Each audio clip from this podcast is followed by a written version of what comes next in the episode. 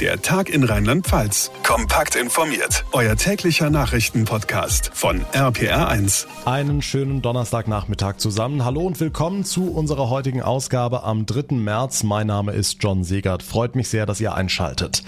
Die Verhandlungen zwischen Russland und der Ukraine sind inzwischen gestartet. Die Gespräche waren ja mehrfach verschoben worden. Um kurz vor 16 Uhr sind nun Delegationen beider Länder in Belarus zusammengekommen. Es geht primär um eine Waffenruhe und um humanitäre Korridore, also dass auch Zivilisten Hilfe bekommen und fliehen können. Aber wie wahrscheinlich ist das? Das fragen wir unsere Reporterin Hanna Wagner in Moskau. Hanna, vorhin haben Russlands Präsident Putin und Frankreichs Staatschef Macron miteinander telefoniert und Putin klang wohl nicht so, als würde er Entspannung wollen. Was genau hat er gesagt? Also erstmal hat sich Putin bei Macron anscheinend darüber beschwert, dass der wiederum gesagt hatte, es sei eine Lüge, dass Russland in der Ukraine gegen Nazis kämpfe. Außerdem hat Putin nochmal seine Bedingungen genannt, unter denen aus seiner Sicht eine Einigung denkbar wäre. Und in erster Linie wären das eine Demilitarisierung der Ukraine, wie Putin das nennt, und außerdem der Verzicht der Ukraine auf einen NATO-Beitritt. Außerdem hat er klargemacht, dass er noch mehr Forderungen stellen werde, falls die ukrainische Seite die Gespräche verschleppen sollte. Ergeben solche Friedensverhandlungen zwischen der Ukraine und Russland denn dann überhaupt Sinn? Tja, das hängt vermutlich maßgeblich davon ab, inwieweit die ukrainische Seite nach einer Woche Krieg und Leid bereit ist, den russischen Forderungen entgegenzukommen, vor allem bei der Forderung nach dem Verzicht auf einen NATO-Beitritt. Daran sieht man dann auch schon recht deutlich, dass ziemlich klar sein muss, dass ein sogenannter Erfolg bei diesen Verhandlungen natürlich auf Kosten der ukrainischen Interessen gehen würde.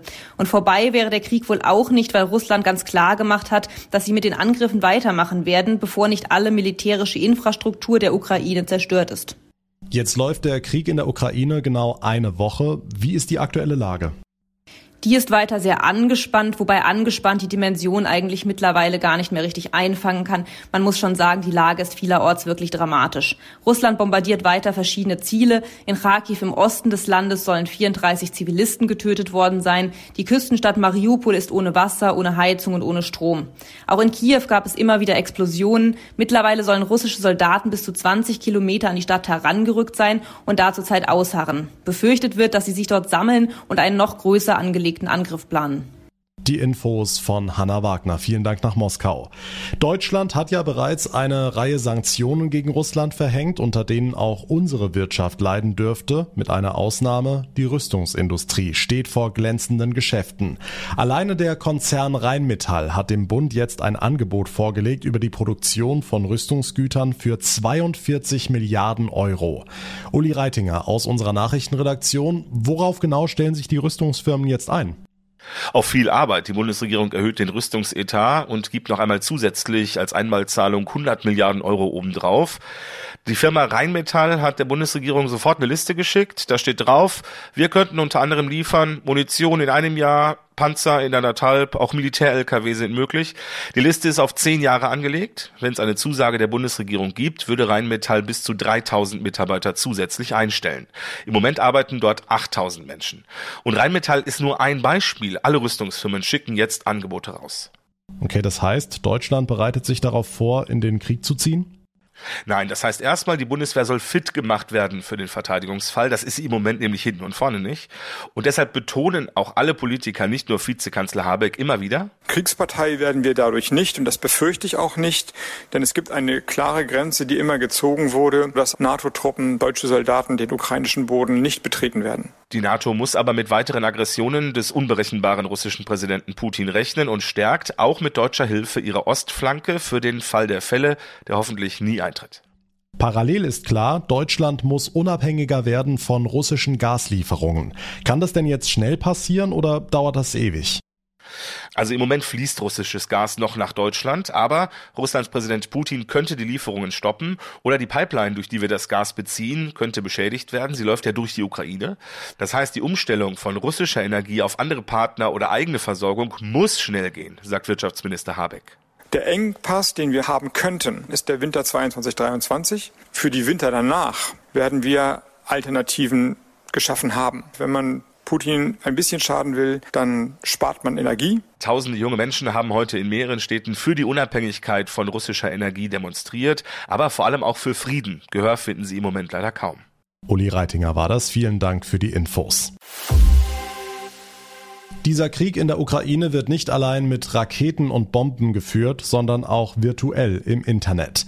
Im Umlauf sind gefälschte Videos, Kommentare in sozialen Medien werden teilweise von automatisierten Computerprogrammen geschrieben, alles um Menschen in die Irre zu leiten. Außerdem mischen in dieser Lage Hacker mit. Die Gruppe Anonymous legt seit Tagen russische Webseiten lahm. Zugeschaltet ist jetzt Netzweltexperte Christoph Dernbach. Herr Dernbach, erklären Sie noch mal kurz, wer Anonymous eigentlich ist. Also bei Wikipedia werden die als Kollektiv bezeichnet. Ich würde das aber eigentlich ein bisschen weniger organisiert betrachten. Das ist eher eine lockere Gruppe. Die Leute, die da mitmachen, sind sehr unterschiedlich. Das sind zum Teil hochrangige Technikexperten und zum Teil sind es aber auch sogenannte Script-Kiddies, die also viel äh, Lust haben, da irgendwie Chaos anzurichten, aber äh, technisch gar nicht so sehr versiert sind. Hm, die Gruppe hat sich im Krieg auf die Seite der Ukraine gestellt. Wie genau hat sie sich bislang eingemischt? Also die Webseite der russischen Regierung, äh, Kremlin.ru, ähm, die ist angegriffen worden, so dass sie nicht mehr erreichbar war mit einer sogenannten DDoS-Attacke.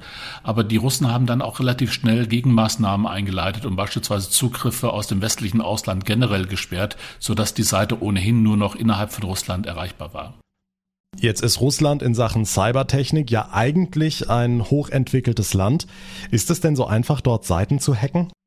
Ja, es ist zum einen hochentwickelt, die haben Spezialisten. Es gibt auch eine sehr aktive kriminelle Szene. Auf der anderen Seite ist Russland aber auch gar nicht so digital, sodass also äh, Angriffe dann vielleicht doch nicht äh, das Alltagsleben zu sehr behindern, weil äh, die russische Bevölkerung gar nicht so sehr im digitalen Leben äh, lebt. Es gibt in diesem Krieg aber weitere Hacker, die sich einmischen, oder?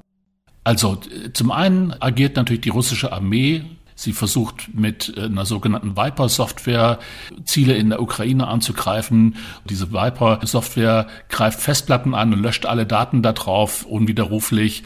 Äh, die Ukraine versucht sich natürlich zu wehren. Es gibt in der Ukraine eine sehr aktive Start-up-Szene, viele Informatiker äh, dort, die jetzt quasi zu den virtuellen Waffen äh, greifen und sich da verteidigen. Es gibt aber auch so Aufrufe an äh, Freunde der Ukraine im Ausland, sich daran zu beteiligen. Okay, wie bewerten Sie diese Hackerangriffe? Bringen die was oder sind die vielleicht auch gefährlich? Also ich glaube, dass der Einfluss dieser Cyberattacken bislang eher gering ist weil es nicht gelungen ist, äh, tatsächlich beispielsweise in militärische Steuerungssysteme einzudringen. Und spätestens dann wird es auch wirklich äh, sehr gefährlich, wenn man beispielsweise äh, da an einem militärischen Material rumdoktort und gar nicht unbedingt weiß, welche Folgen dann so Aktionen haben. Könnten diese Angriffe denn auch Folgen für uns hier in Deutschland haben?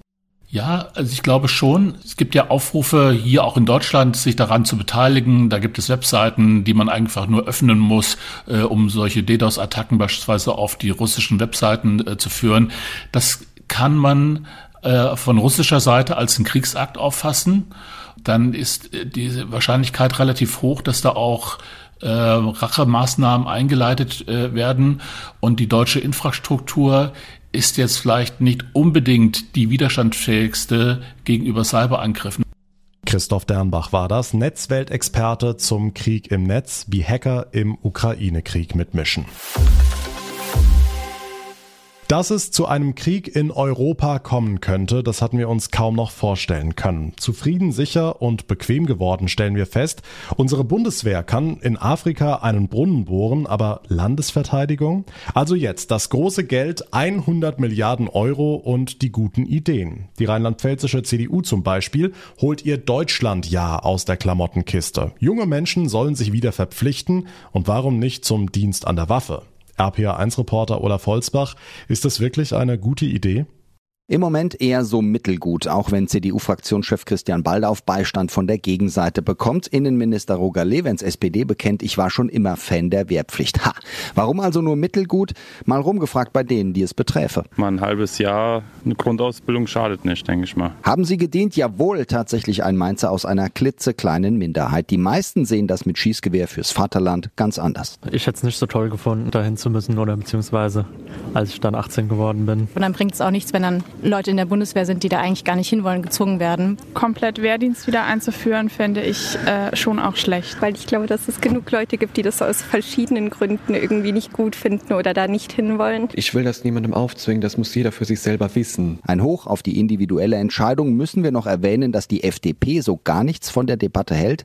Unser Befund, wenn Deutschland ja oder Dienstpflicht oder wie auch immer, dann bitteschön unmilitärisch. Ich kenne es selbst aus meiner Jugend, diese neun Monate oder jetzt, wenn es ein Jahr wird, aber damals ja neun Monate, dann sozialen Dienst zu leisten zum Beispiel. Prinzipiell gut, wenn man sich wieder ein bisschen sozial betätigen würde, damit man auch die Pflegeberufe schätzt. Irgendwo in der Gefahrenabwehr tätig zu sein, ist für mich sehr sinnig, weil ich auch in der Freiwilligen Feuerwehr tätig bin. Freiwillig ist und bleibt das Stichwort kein Problem, solange sich genug Freiwillige finden, die auch eine Waffe in die Hand nehmen. In Betracht der momentanen Ereignisse würde ich sagen, schwierig. Rückkehr zur Wehrpflicht. Die Begeisterung bei jungen Leuten hält sich offenbar in Grenzen. Olaf Holzbach hat sich umgehört. Wegen der andauernden Aggression wenden sich immer mehr Länder, Firmen oder auch Sportverbände von Russland ab. FIFA und UEFA schließen russische Mannschaften aus, Autokonzerne wie VW und BMW stoppen Exporte, von Disney und Netflix gibt's Boykott. Dass ausgerechnet ein ehemaliger deutscher Bundeskanzler nicht reagiert, seine lukrativen Posten in russischen Staatskonzernen behalten will, für die SPD kaum zu ertragen. Immer mehr Mitglieder wollen Gerhard Schröder rauswerfen, auch der Mainzer Kommunalpolitiker Erik Donner, jetzt bei mir am Telefon. Herr Donner, war das jetzt der berühmte Tropfen? Die Stimmung, die grummelt schon länger. Also ähm, man merkt es dann auch immer wieder, gerade wenn er sich dann nochmal öffentlich äußert und so und man sich auch zunehmend äh, für so jemanden schämt. Mit dem Kriegsbeginn Russlands gegen die Ukraine hätte er sagen müssen, das ist äh, für mich eine rote Linie und ähm, deswegen lege ich meine Mandate nieder. Das hat er leider Gottes nicht getan und deswegen äh, ist die Konsequenz, dass eigentlich jemand so nicht mehr Mitglied der SPD sein kann. Sie ziehen jetzt also Konsequenzen. Diesen Samstag bringen Sie einen Antrag beim Parteitag der Mainzer SPD ein. Mit welcher Resonanz rechnen Sie? zumindest die Rückmeldungen, die ich für das Ansinnen bekommen habe, äh, waren eigentlich durchweg positiv, bis auf wenige Ausnahmen. Und damit äh, hoffe ich zumindest, dass der Parteitag unserem Vorschlag dann auch folgt. Was glauben Sie, geht in Schröder vor? Geht es ihm wirklich nur ums Geld?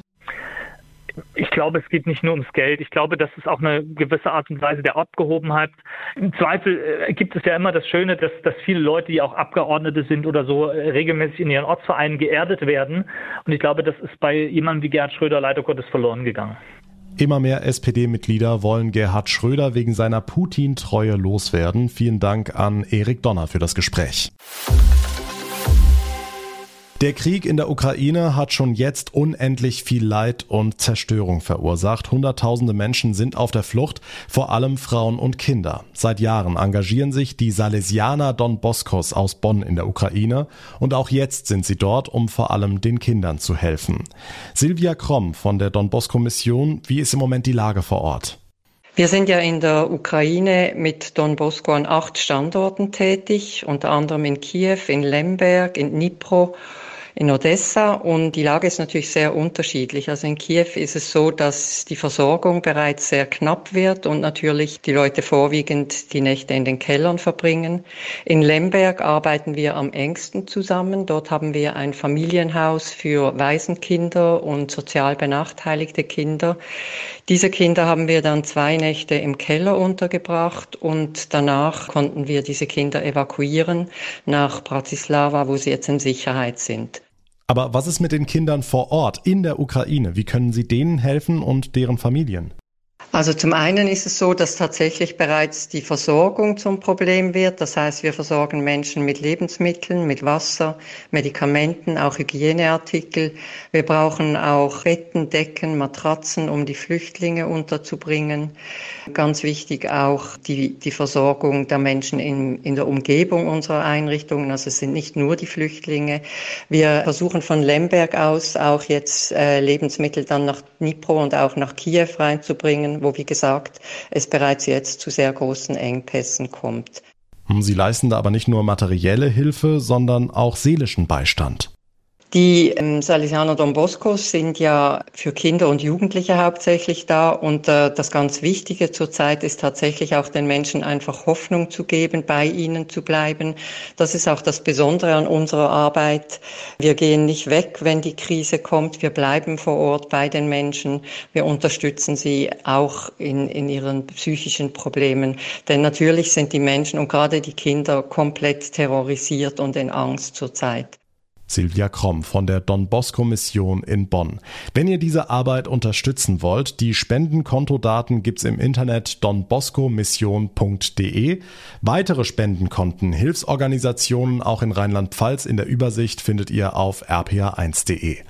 Das war's für heute hier im Podcast. Das war der Tag in Rheinland-Pfalz. Wenn ihr es noch nicht getan habt, dann wäre es super, wenn ihr uns folgen bzw. uns abonnieren könnt. Zum einen geht das auf jeder möglichen Podcast-Plattform und auch auf Instagram. Dort fassen wir euch die wichtigsten Ereignisse vom Tag aus dem Ukraine-Krieg nochmal ausführlich zusammen.